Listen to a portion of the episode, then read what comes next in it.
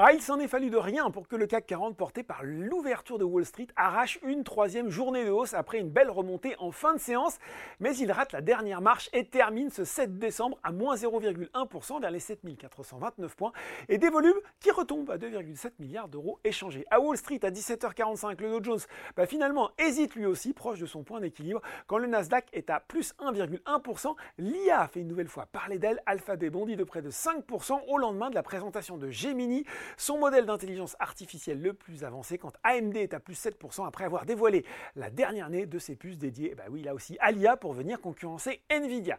Euh, du côté des valeurs en hausse à Paris, eh bien, les équipementiers auto accélèrent à l'image de Valeo qui finit en tête du SBF 120 et de Forvia, d'abord en repli, de Richebourg termine finalement à plus 4,36%.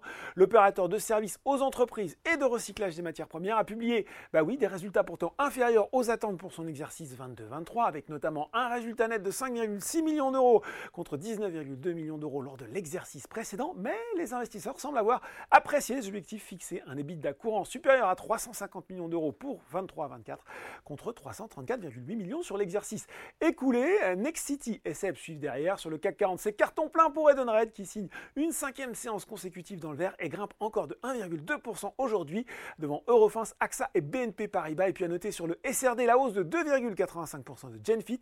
Ipsen confirme la décision de la FDA d'accorder un examen prioritaire pour le dépôt du dossier de demande d'autorisation du candidat médicament de Genfit et la fibre à nord dans le traitement de la PBC. Réponse attendue au 10 juin prochain. Du côté des valeurs en baisse, eh bien, Beneteau prend la vague de plein fouet et recule de près de 6%. Après, il faut dire 4 séances de hausse. Il y avait aussi des turbulences pour Air France KLM. Là, c'est JP Morgan qui a baissé sa recommandation sur le titre de surpondéré à sous-pondéré et a surtout bien raboté son objectif de cours de 21,50€ à 9,50€. Enfin, la série baissière se poursuit pour Téléperformance, sixième séance de repli consécutive et encore une fois lanterne rouge du CAC 40 après lundi et mercredi, le titre qui perd près de la moitié de sa valeur depuis le début de l'année. Voilà, c'est tout pour ce soir. En attendant, n'oubliez pas, tout le reste de l'actu éco et finance est sur Boursorama.